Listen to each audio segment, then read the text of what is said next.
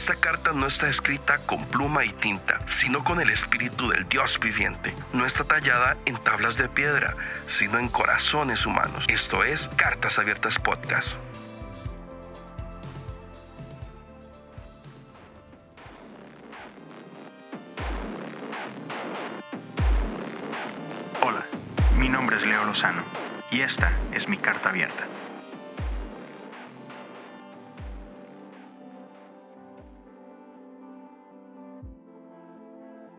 Hola amigos de Cartas Abiertas, ¿cómo están? Qué gusto saludarlos. Hoy tengo a, a, un invitado muy especial, a nada más y nada menos que al hombre de los 100 episodios, al, al hombre del podcast, la eminencia, el, el, el gurú de los podcasts. Tenemos nada más y nada menos que a Leo Lozano. ¿Cómo está, Leito? Hey, ¿qué onda, brother? Un, gusto estar aquí contigo, Kendall. Este, pues, vato, gracias por, por la confianza, por tenerme por acá. Estamos a tu servicio, bro. Qué bueno. Oye, eh, empezando, eh, pues, ¿cómo le haces, bro? 100 episodios en un año. De verdad que se los trae. Sí. tengo, tengo problemas. pues creo, creo que la, la clave pues hay que, hay que tener prioridades, ¿no? Y hay que hacer espacio. Entonces, pues quitamos dormir de, de las actividades de la vida y entonces ya nos queda tiempo. Oye, Leo, cuéntame, ¿cómo está todo allá por Houston? Hey, Bear, pues bien chido, man. Este, el clima está bueno, este, ocupado. Acaba de cambiar el horario por acá el día de hoy y me di cuenta apenas ayer en la noche y se me cayó el mundo porque yo sé que no, voy a dormir una hora menos. Entonces, sí, un poquito triste por eso, pero bueno, aquí andamos. yo, tengo una anécdota de eso. Verás que cuando, cuando o sea, aquí en Costa Rica nunca hay cambio de horario. Cuando estuve viviendo en Tijuana pasó eso, hace un año pasó eso y, y resulta que, o sea, para los que para los de Tijuana y todos estaban tranquilos, era cambio de horario normal y yo estaba hecho un caos, que, que voy a llegar tarde, que si la van se va y me deja y no me llevan y, y que, que, si voy a dormir una hora más, una hora menos, entonces para mí sí fue la verdad un poco un poco complicado vivir esa, ese cambio de horario. Sí, sí te saca de onda, man. cuando no estás acostumbrado, este y, y el otro horario está con ganas porque duermes una hora más. Pero ahora este, no, hombre, sí, sí duele. Oye, Leo, cuéntanos, este, un poquito de tu vida, de, dónde eres, este, qué edad tienes, familia, cuéntanos. Claro que sí. Pues tengo 39 años, soy de Monterrey, Nuevo León. Este, la ciudad, uy, la ciudad del cabrito, la ciudad de la Machaca, la ciudad de los Tigres, como no, el mejor equipo de. Rayados, no es cierto. ya empezamos mal. pues sí, también es de ellos, pero bueno. es el equipo chico de, de la ciudad. Entonces, yo soy de por allá. Este, y, y soy Ah, de la Universidad Autónoma de Nuevo León, aunque no terminé mi carrera, pero de ahí soy, de ahí se sienten los colores. Me quedé a un año de terminar este, la ingeniería en, sistemas computacionales. Y sí, aquí andamos, ahora en Houston, Texas. Genial, genial. Ah, y por este, cierto, como, como decía, me preguntaste de la familia y otra vez en el segundo round se me vuelve a olvidar. Este, pero tengo una esposa, eh, Garza, tenemos nueve años de casados, tenemos dos hijos, un niño de cuatro años se llama Elijah, una niña hermosa de dos años se llama Maya y en camino eh, tenemos a un, un, bebecito que primero Dios nace a finales de abril, es un niño, uh, Josiah, entonces sí, estamos bien contentos, bien, bien bendecidos. ¿Por qué no le pusiste Kendall? No es cierto. Estaba ahí entre los finalistas. sí, sí. Oye, este, cuéntanos, em, ¿cómo, ¿cómo fue tu vida eh, este, desde niño, eh, en tu infancia, allá corriendo entre, entre... ¿Fuiste de rancho o qué? Ay, papá. No, fíjate que soy de la metrópoli. No, no es cierto. no, fíjate que bien curioso. O sea, soy de Monterrey, nací en Monterrey, en un hospital que se llama La Conchita, en el mero centro de Monterrey. Pero, este, pues, crecí en San Nicolás de los Garza, que es este, un, digamos que zona metropolitana, ¿no? De, de Monterrey. Y está bien chistoso porque yo nazco en el 80. Unos, ¿qué serán? Yo creo que unos cinco años antes de que, de que yo naciera, este, mi mamá tiene una foto de la casa. Este, la casa donde yo crecí es casa de, desde mis abuelos. Ellos, ellos son los que la hicieron. y mi, mi, mamá y creció, esa fue su casa de la infancia. Entonces, cinco años antes de que mis papás, sí, unos cinco años yo creo, antes de que mis papás se casaran, hay una foto que tiene mi mamá de la casa, la esquina, yo en una esquina, y men, la calle era de tierra, o sea, la calle no estaba pavimentada unos cinco años, más o menos siete años antes de que yo naciera, o sea, no manches, si era un ranchote donde, de donde yo soy. Pero bueno, a, mí me tocó ya un poquito la modernidad, ¿no? De hecho, mi, papá me cuenta historias de él de niño. Este, mi abuelo tenía una ranchería, mi, mi papá este, creció domesticando caballos, este, uh, ordeñando vacas y todo. O sea, esa era la vida, ¿no? De ellos. Pero sí, ya a uno le tocó crecer con iPhones y cosas así. con cosas comunes. Ándale. sí, sí, sí. Pero sí fue bien chido. Te fue bien chido crecer por allá. Oye, ¿y, y, cómo fue tu infancia, digamos, a nivel de, de iglesia y todo esto? Que ahí medio me. Claro. Fíjate que desde que tengo su razón crecí en la iglesia. Eh, mi papá viene de un trasfondo católico como la mayoría este, en, en, Latinoamérica, yo creo. Pero cuando yo tenía como unos dos o tres años, mi papá este, tiene, tiene su, su conversión. Este, él, él empieza a crecer en, en, en la iglesia, uh, en, la fe cristiana evangélica. Y entonces, desde que yo tengo dos, tres años, me recuerdo haber empezado a este, este caminar de visitar una iglesia y otra y hasta que encontramos así de que nuestra casa, ¿no? Ah, que, que, terminó por ser ahí la, la iglesia metodista de México. Y estuvo la, la, neta bien padre. O sea, fue entre la iglesia y jugar béisbol. Mi papá es beisbolista. Y entonces yo desde que tenía como seis años crecí jugando béisbol y me encanta.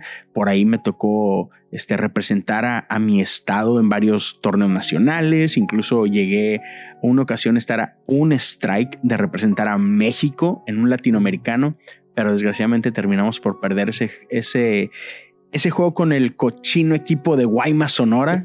Por eso, por eso tengo problemas con Esteban Grassman, porque. ah, sí, su, su, estado le ganó al mío y, me dolió, me rompió el corazón. Este. Y sí, men, estuvo, la neta estuvo muy chido. Este, tengo dos hermanos más menores a mí.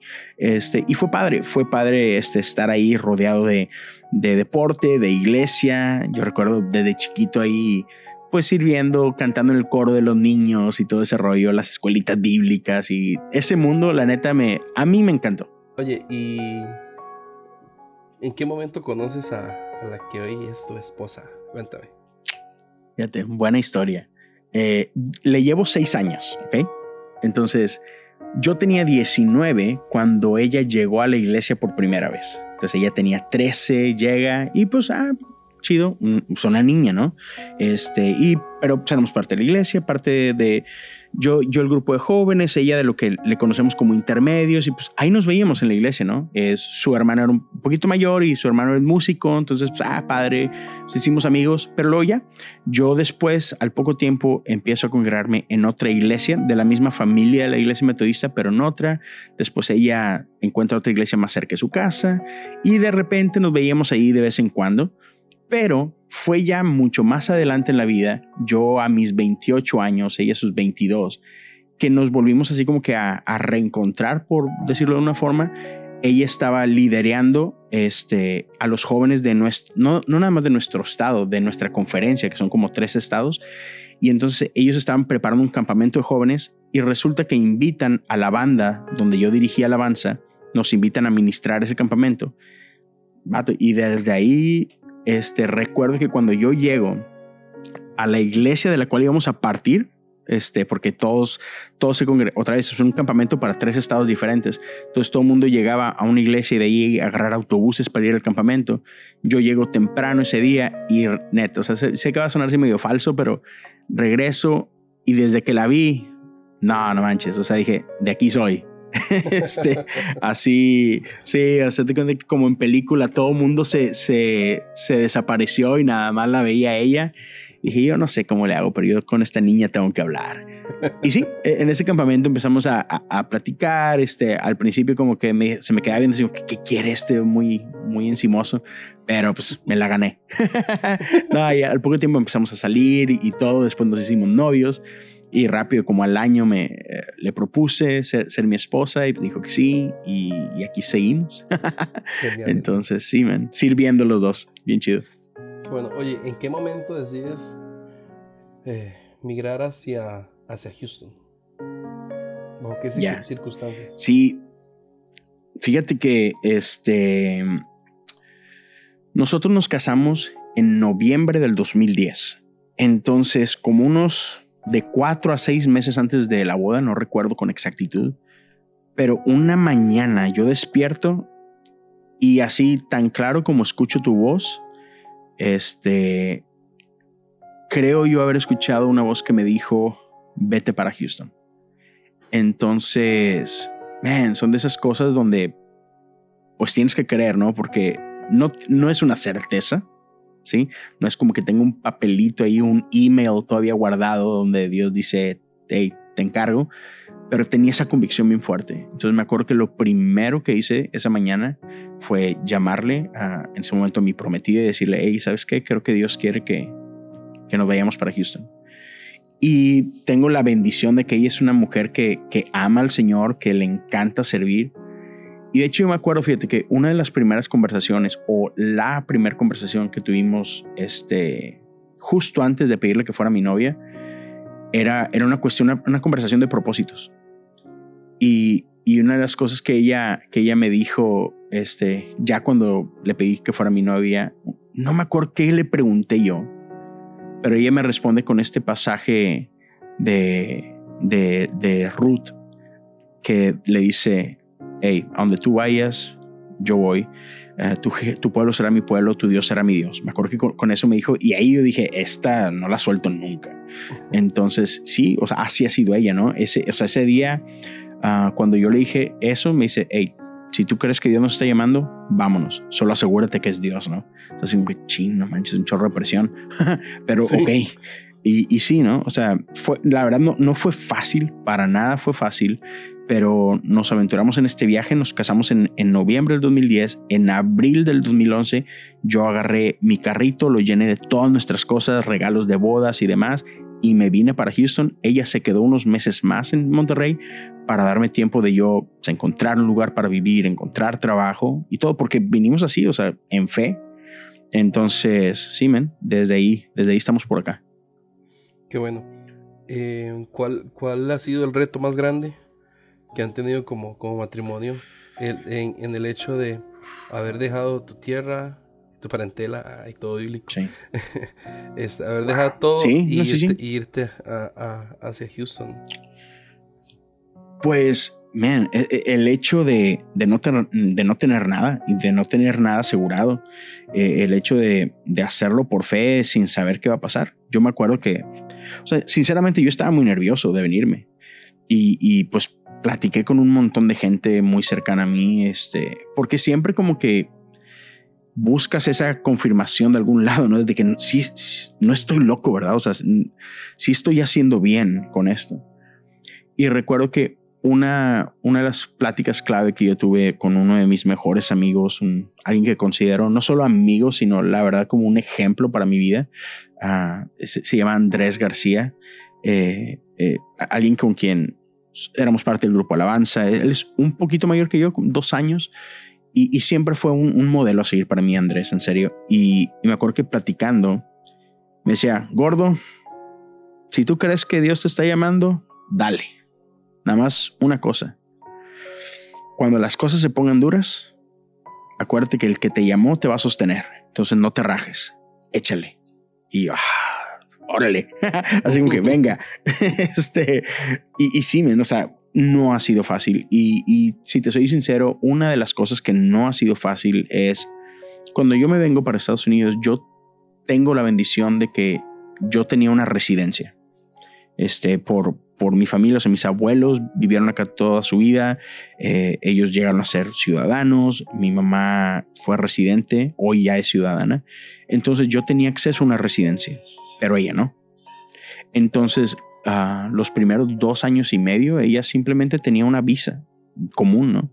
Y entonces, este, por querer hacer las cosas bien, ¿no? Cada seis meses ella regresaba a Monterrey y luego regresaba a Houston eh, en fe. O sea, ella ese tiempo pues no trabajó, o sea, ella vivió como una turista, o sea, no voy a hacer nada ilegal, no voy aquí, o sea, vengo a tratar de hacer las cosas bien. Y man, quiero que sepas que una ocasión, este, a ella no la dejaron regresar. O sea, fue para Monterrey y cuando quiso entrar a Estados Unidos no la dejaron. Se le pusieron así medio, medio duro, sin razón. O sea, ella nunca había hecho nada, nada mal, nada indebido. Pero así un día le, negaron el paso y tuvo que volverse a regresar y, fue un golpe muy duro, muy duro. Este, gracias a Dios, o sea, todo, todo salió adelante. A las pocas semanas, ah, con unos amigos, una vez más traté de cruzar la frontera y bendito Dios, todo bien. Pero fue difícil, o sea, son, son tiempos duros.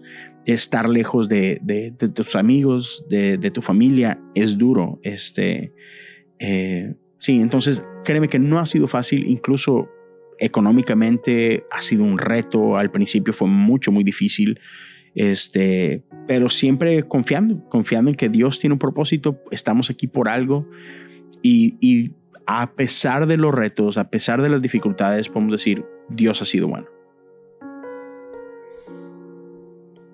Genial, genial. Oye, ¿cuándo o de qué forma este, empiezan a servir ya este, formalmente, digamos, en, en, Houston, este, ustedes ya como, como matrimonio.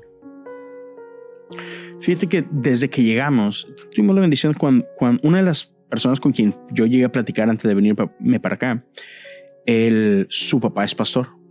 Y de hecho, e, es pastor y, y era el, no me acuerdo si en ese tiempo creo que era el obispo de nuestra iglesia. Y me dice mi amigo, oye, ¿sabes que mi papá tiene un buen amigo, este, un amigo muy cercano de él que es pastor allá? Este, mira, te paso sus datos por si acaso te sirve y lo que tú quieras. Y yo pues checando la información, resulta que él, su iglesia estaba cerca de donde yo iba a estar viviendo. Entonces lo contacto, todavía yo en México lo contacto.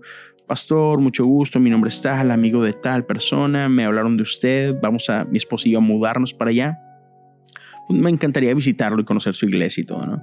Entonces, super padre, fue, fue una familia pastoral que nos recibió con brazos abiertos uh, por acá. Este, lindísimas gente nos hicieron sentir en casa. Y desde que llegamos, llegamos sirviendo. Este, siempre hemos creído en eso, en servir. Entonces yo empecé a apoyar en una iglesia pequeña, entonces yo llegué a apoyar con, con el grupo de alabanza, llegué a apoyar con los jóvenes, mi esposa igual, apoyándome eh, con los jóvenes, apoyando con el ministerio de niños.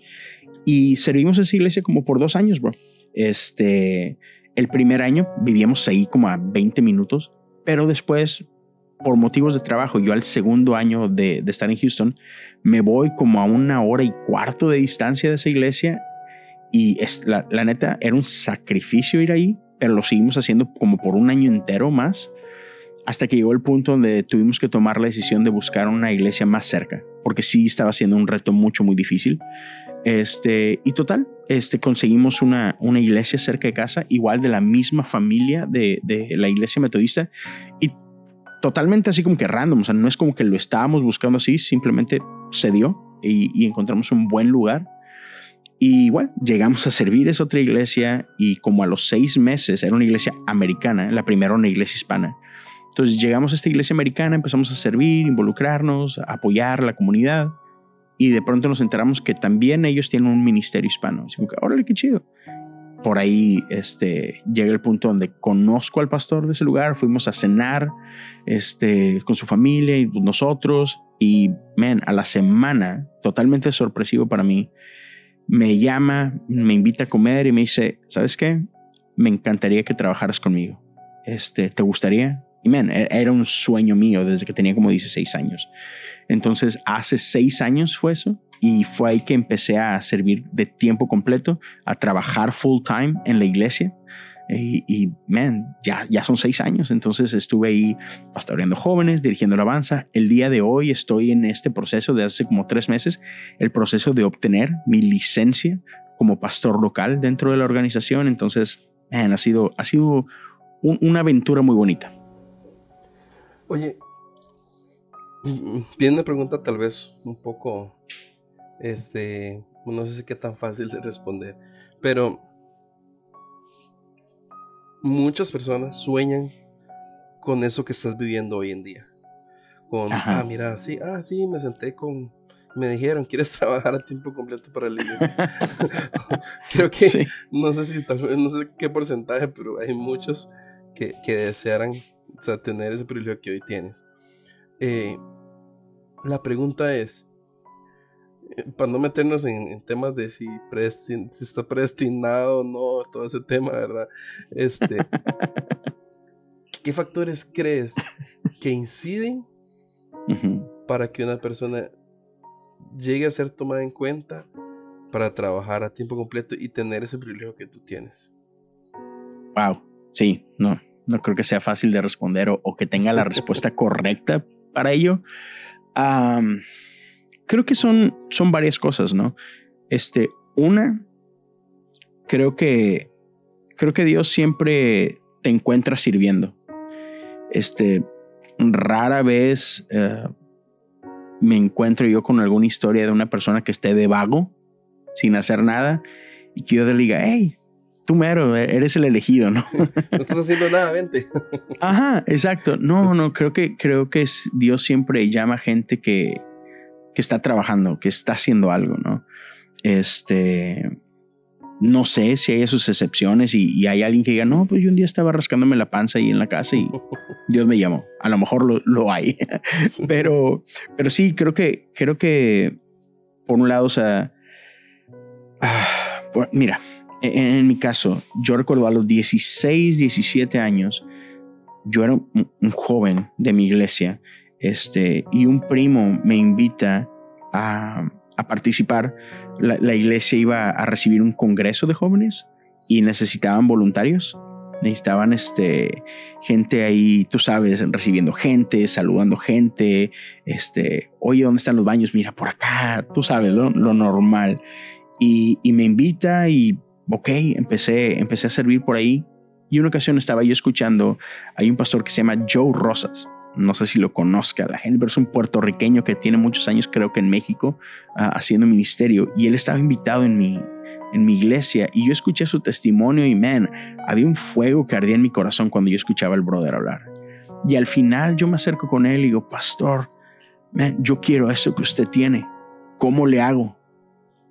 Y se me queda viendo y pues yo traía una camiseta que decía eh, Ujier, ¿no? Este, eh, la, la, versión no relevante de los, de los servidores de hoy. de los voluntarios. de los voluntarios. Y, y, me ve la playera y me dice, ya lo estás haciendo. Yo, no, no, no, no, yo quiero lo chido, o sea, lo que usted está viviendo, ¿no? O sea, dice, no, no, ya lo estás haciendo. Me dice, sigue diciéndole que sí a Dios y un día vas a voltear y te vas a sorprender de a dónde has llegado. Y así como que, la neta yo esperaba una respuesta más sexy que esa. Sí, sí, sí. Pero es Toma un pañuelo y ponte en la frente. Ah, ya sé. Ven, déjame verlo por ti, ¿no? Este, y, pero así. Y, y, pero déjame decirte que creo, viendo hacia atrás, que el brother tiene razón. O sea, no suena sexy, no suena así como que mágico. O sea, ¿cómo? O sea, nada más decir que sí, sí, solo di que sí y sirve en las oportunidades que se te vayan abriendo. Y entonces, eso, la neta, solo he hecho eso el resto de mi vida. O sea, no es como que haya hecho yo algo en especial. no creo tener así como que dones que nadie tenga. O sea, simplemente los pocos dones que tengo, los muchos dones que tengo, este, los he puesto al servicio de Dios. Ah, algo que sí creo es en, en compromiso.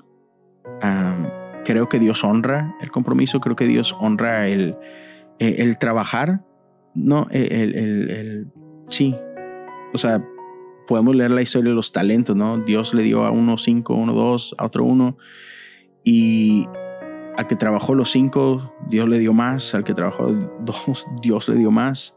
Al que no hizo nada con ellos, Dios se lo quitó. Entonces, no creo en un Dios malo, pero, pero creo, que, eh, creo en un Dios que, que honra al que trabaja. Entonces, no creo que sea tanto así como que de merecimientos, este, pero, pero creo que si amas lo que, lo que Dios te dio, si, si eres un buen administrador de ello, creo que Dios honra eso. Este, entonces, no, no, es del que corre, no es del que puede ser, del que Dios tiene misericordia y, y pues simplemente ponte ahí, ¿no? me tocó a mí esta, esta oportunidad, pudo ser cualquier otra persona. ¿Qué he hecho yo? Es solo decir que sí, eh, tratar de ser fiel con las oportunidades que Dios ha puesto en, mi vida. Este, he tratado de servir de todo corazón. No creo que lo he hecho de manera perfecta. Este, creo que, que Dios extiende gracia y creo que Dios este, nos sigue dando oportunidades, ¿no? Entonces, ya, man, sí, no, no, no creo tener una respuesta fantástica, solamente tienes el sueño, este, sirve, sirve a tu iglesia. O sea, empieza por ahí. Muchas veces soñamos con plataformas este, grandes, esto, lo otro. Vato, donde sea que estás, trabaja duro ahí. Honra a tu pastor, honra a tus líderes, honra a la gente que está alrededor de ti. Sírveles de todo corazón, aunque nadie se dé cuenta de eso tú sírvelos con, con todo tu amor, con toda tu pasión. que dice la Biblia, en lo poco has sido fiel, en lo mucho te pondré. Y por ejemplo, yo no creo estar en lo mucho, creo que sigo estando en lo, en lo poco y trato de ser fiel en eso poco. O sea, a lo mejor mi poco se ve mucho para otra persona, pero sin embargo yo veo a otro, digo, no, lo mío es nada comparado con otros, ¿sí me explico? Entonces, creo que, que sí, abandonemos ese juego de comparación, simplemente sé fiel donde estás, honra ese lugar donde Dios te ha puesto y, cómo lo honramos, sirviéndole de todo corazón, ¿no? honrando a los que están alrededor nuestro, honrando a nuestros pastores, honrando a nuestros líderes, honrando a, la gente que está sirviendo, honrando a la gente que no está en la iglesia. Y, y sí, Dios se encarga del resto. Ya. No sé si respondí.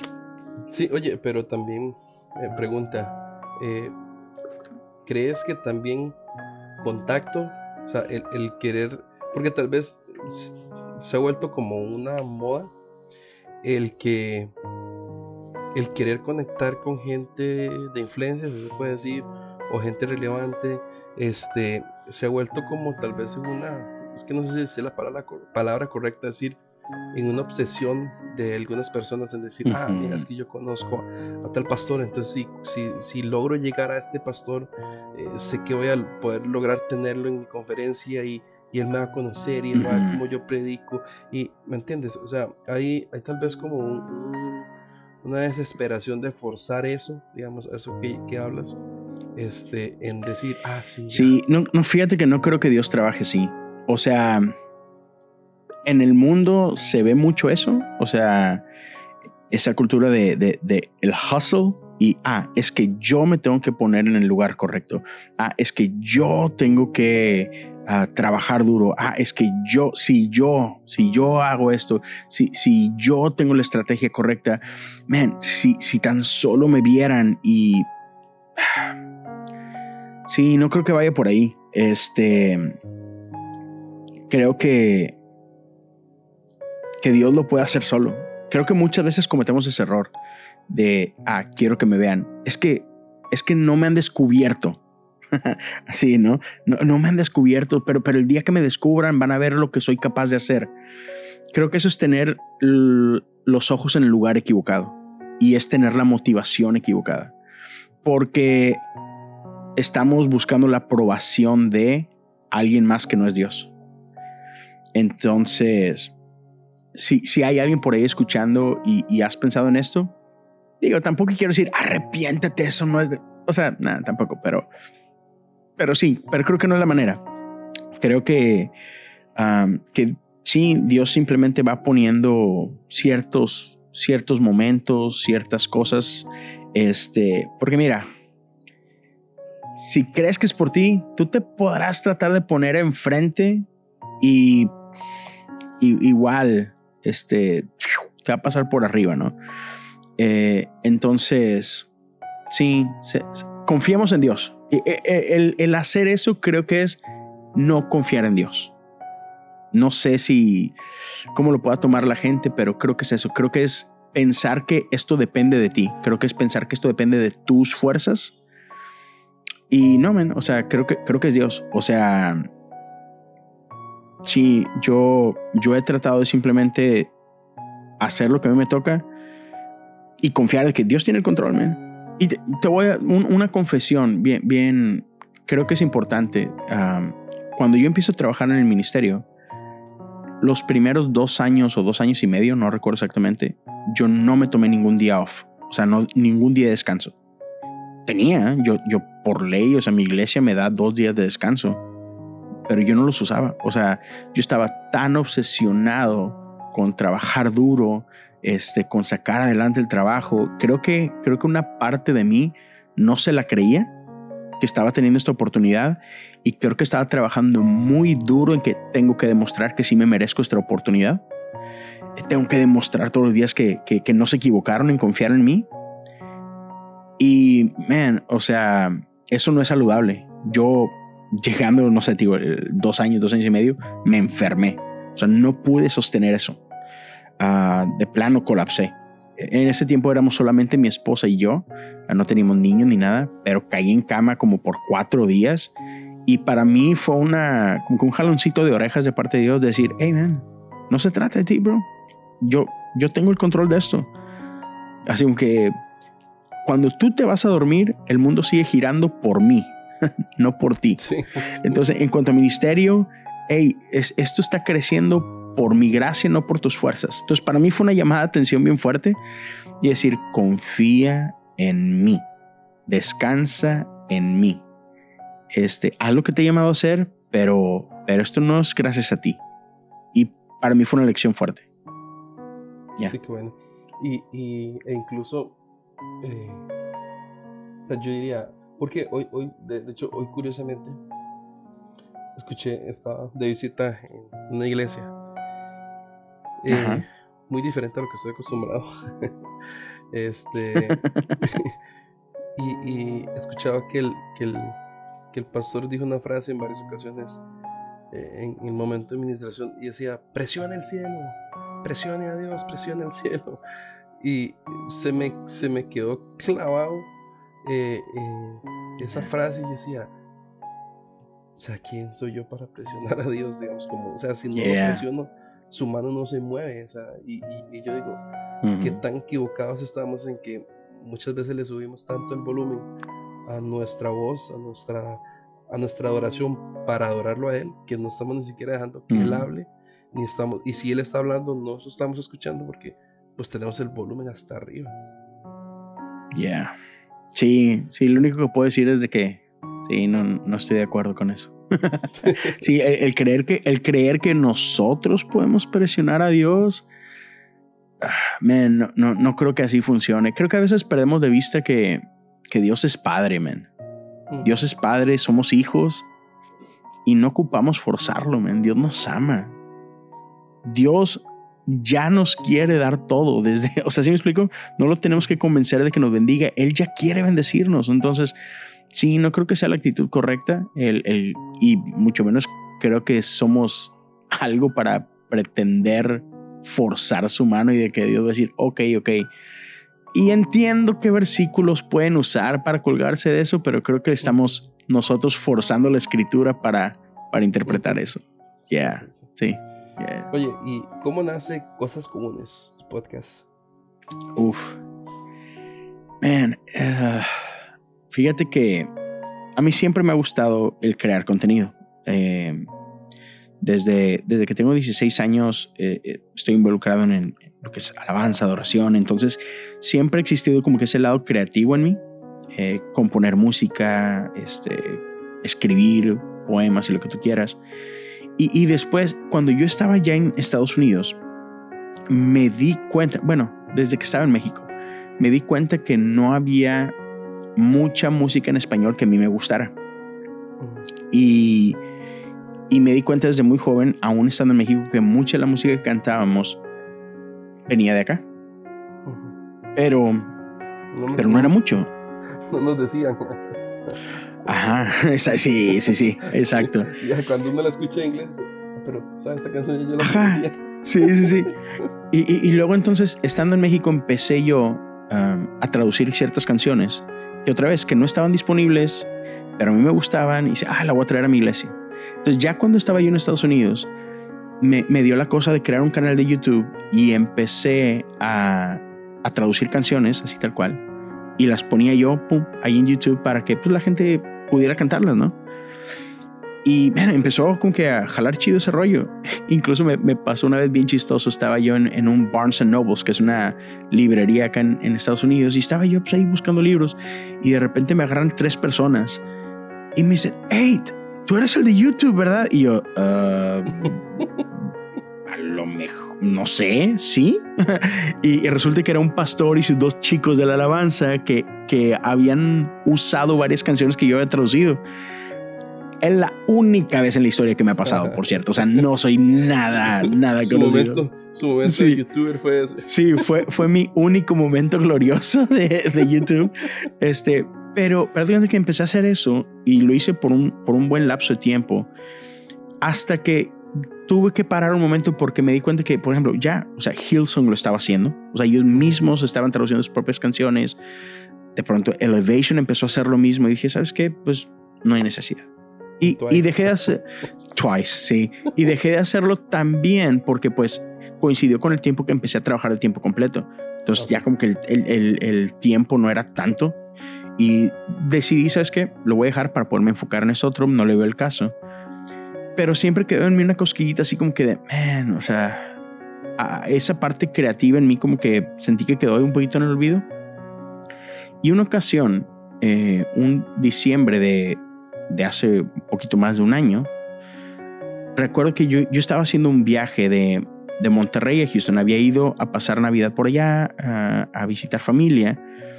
Y de camino de regreso me chuté todas las conversaciones descalza que había en ese momento. Creo que iba en la temporada 2 y me aventé todos los episodios en ese, en ese, en ese viaje. Este, y, y, me tocó escuchar dos conversaciones que, que tiene por ahí con, con Jesse, y en la última, en la última, ah, perdón, en la última que me tocó escuchar, Jesse acababa de sacar armadillo.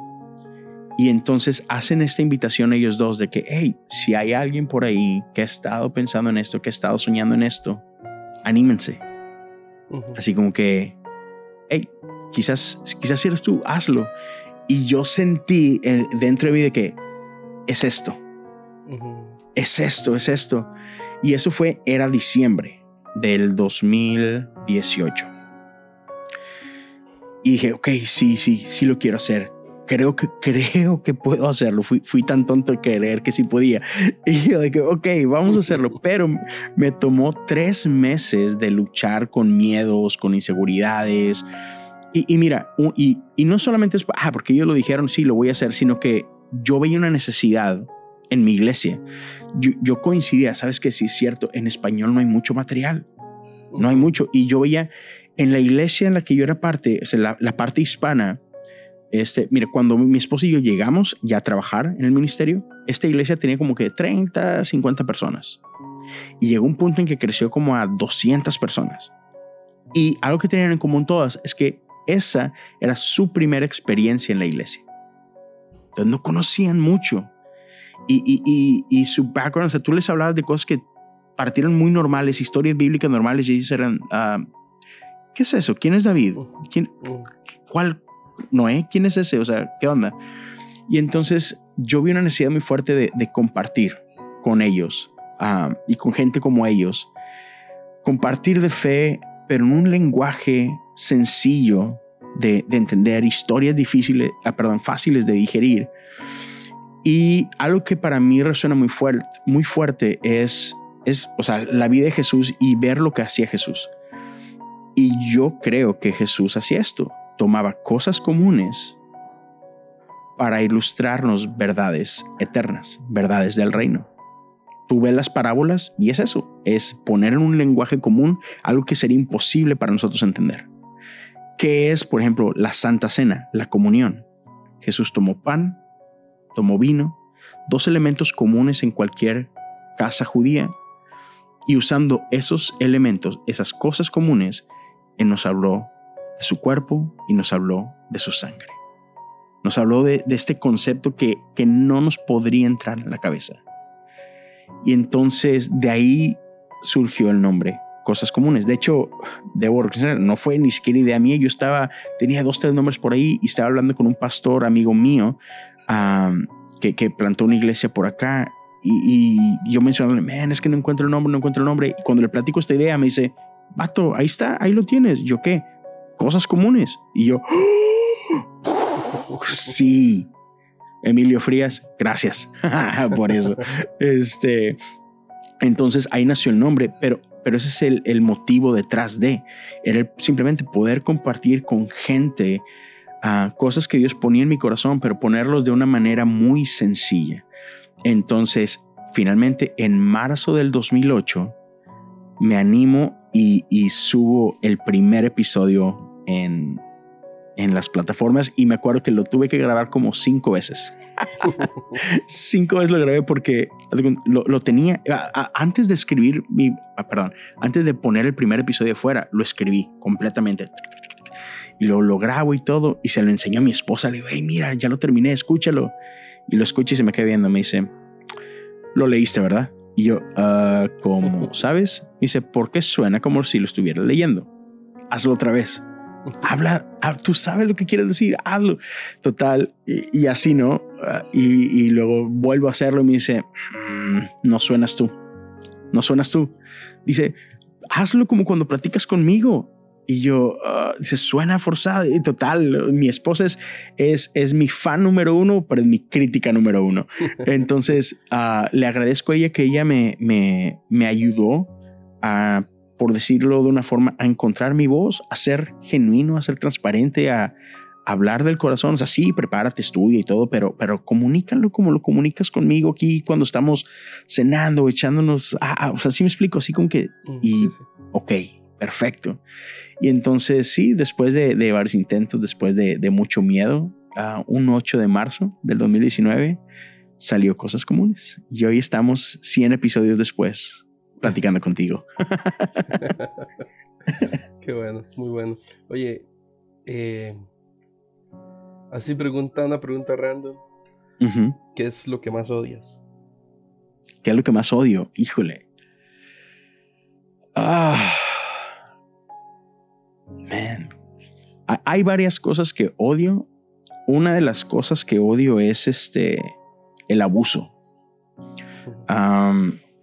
odio cuando, cuando gente tiene la, la manera de bendecir a alguien más y decide no hacerlo. Este, o, odio cuando, cuando alguien con poder maltrata a alguien que no tiene poder. Este, sí, sí la, injusticia son cosas que me hacen... Que sí me, yo, es muy difícil que yo me enoje.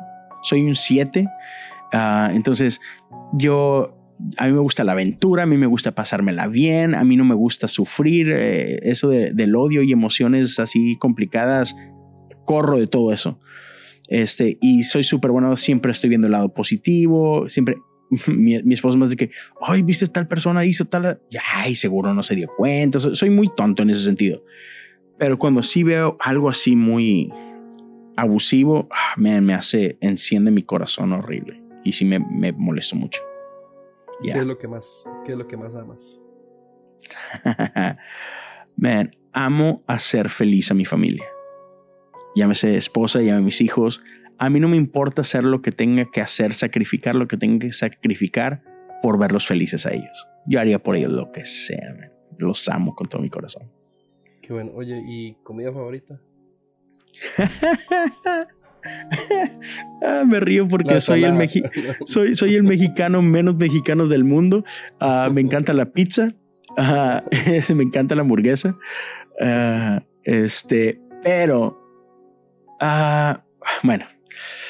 O sea, esos dos así como que donde sea, pero siempre unos buenos tacos, una, yo lo conozco como una campechana, que es una tortilla de harina con queso, con carne de, de bistec o arrachera y carne de trompo o como algunos la conocen, al pastor. Esa es una campechana con aguacatito.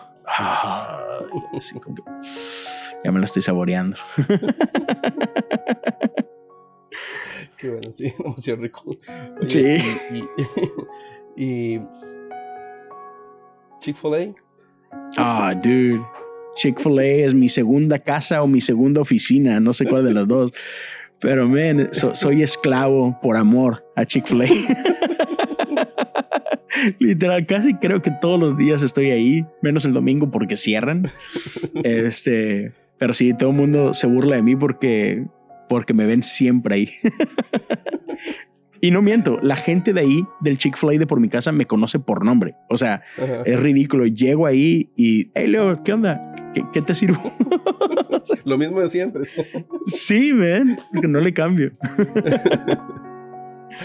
Oye, ¿y el reggaetón, sí o no? Ah, no, lo odio con todo mi corazón. Lo odio. o sea, ¿Pero qué preferirías? ¿Qué preferirías? ¿Una hora de reggaetón o que Rayados quede campeón.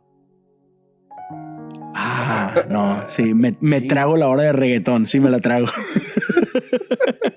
y no, mira, déjame aclarar, eh, eh, musicalmente está pegajoso el ritmo, sí está chido, pero no sabes cómo odio lo que simboliza el reggaetón, man. O sea, culturalmente, y yo sé, yo sé, perdónenme, yo sé que hay buenos exponentes de reggaetón cristiano, yo lo sé que sí, pero pero lo que simboliza el reggaetón como tal, lo que hay detrás del reggaetón, este, otra vez en su esencia, en su cultura, lo odio con todo mi corazón. Porque, o sea, seamos honestos, eh, es, es música que tiene a la mujer en un concepto no muy agradable este, e, e, en, mi, en mi cosmovisión y, y sí, y sé que no, que hay sus... Ah, otras cosas, pero sí, e, en, general es eso. Y sí, no, no me gusta. Oye, ya para, para terminar. Hoy, bueno, este, episodio se está grabando 8 de marzo, Día Internacional de la Mujer. Yeah. Te abro el micrófono para que le digas algo a todas nuestras oyentes. Oh, man. Mujeres, este mundo sería nada sin ustedes. Este. Qué bueno que, que, que hoy están celebrando. Mañana en muchas partes del mundo hay marchas. Estoy con ustedes. la verdad me, me, duele mucho uh, cómo en muchas partes del mundo ah, se ha abusado de la mujer, se ha pisoteado a la mujer, no se les ha dado el valor necesario.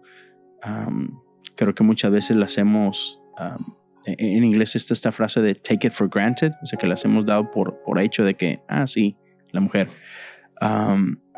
y no está chido, no está chido como, como hemos fallado en protegerlas, como hemos fallado como sociedad para, para darles una plataforma adecuada, históricamente hablando. O sea, históricamente hablando, los hombres hemos abusado de las mujeres de todas las formas y sentidos posibles. Pero no solo eso la verdad me duele mucho cómo la iglesia le hemos fallado a la mujer. históricamente creo que, la iglesia las ha tenido como que en segundo término, como, como allá olvidadas. Y, y creo que la iglesia hemos abusado de ciertos versículos aislados y, y, hemos hecho teología y doctrina de ellos de manera injusta con ese famoso versículo que, que calle la mujer en la congregación y tonteras de esas. Y, hemos usado eso de excusa para, para, hacerlas sentir que no tienen valor, este, que no tienen un lugar dentro de la iglesia.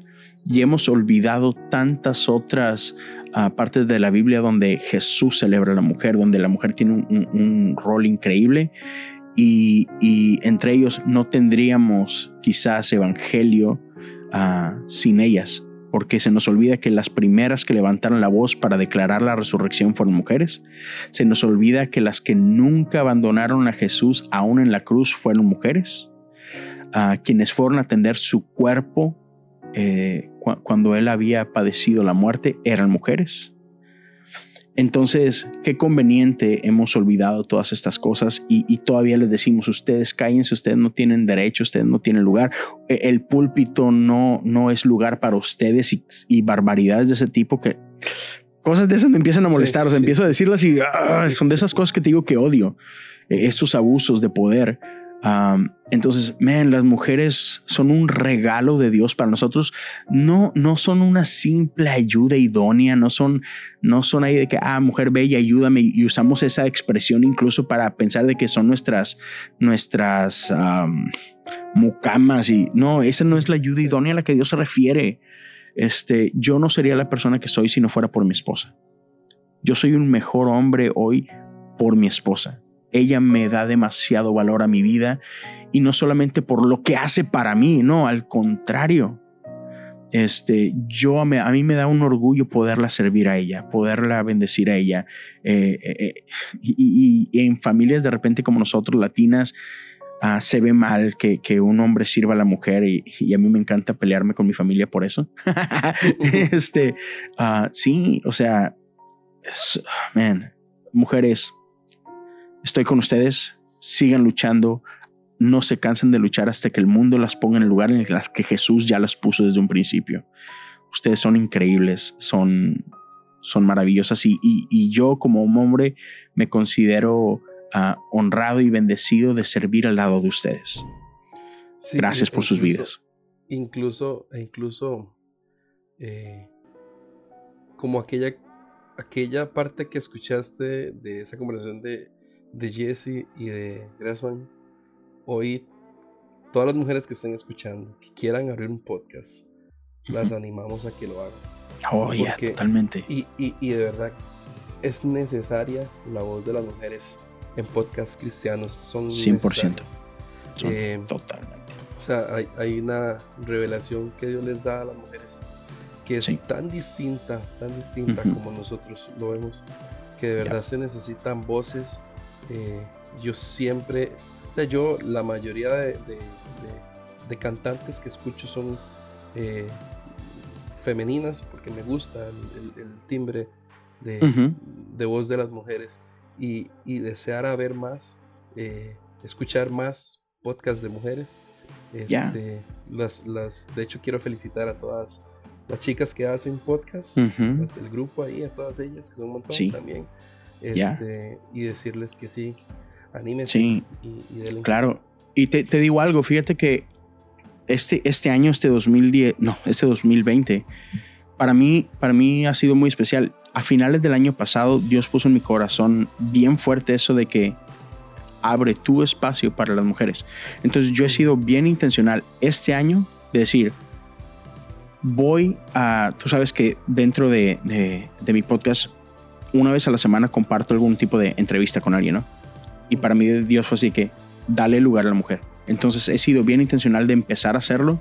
Ah, ya he grabado con creo que cuatro diferentes mujeres este, y tengo agendadas creo que como cuatro más ahorita y, con, y, estoy buscando más. Este, de hecho, por ejemplo, esta próxima semana voy a estar grabando con, con una chica de México, de Hermosillo, Rosalba Wong. Este, después, la semana que sigue, grabo con otra buena amiga de Monterrey.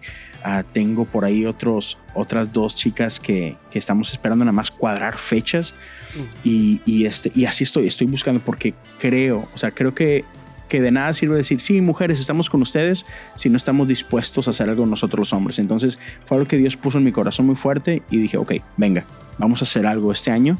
Y entonces yo estoy muy agradecido con esas chicas que, me han dado la confianza y, me han bendecido con venir a, grabar conmigo y a compartir de lo que Dios les está poniendo en su corazón conmigo. Sí, es Leito, gracias por, por, tu tiempo, gracias. Hermano, gracias a ti. Espacio por abrir tu carta a todos estos millones. Ah.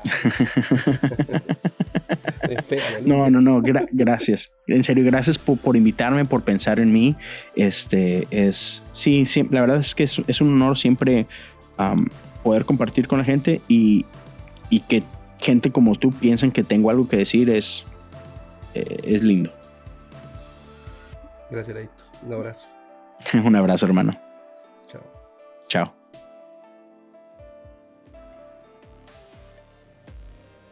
Si te gustó este episodio y quieres escuchar más, te invito a suscribirte por medio de Spotify y Apple Podcast. También a seguirnos en Instagram como arroba cartas abiertas podcast. Si quieres contribuir, puedes hacerlo por medio paypal.me slash Kendall Valverde. Puedes aportar desde un dólar al mes. Cualquier contribución ayuda. Muchas gracias.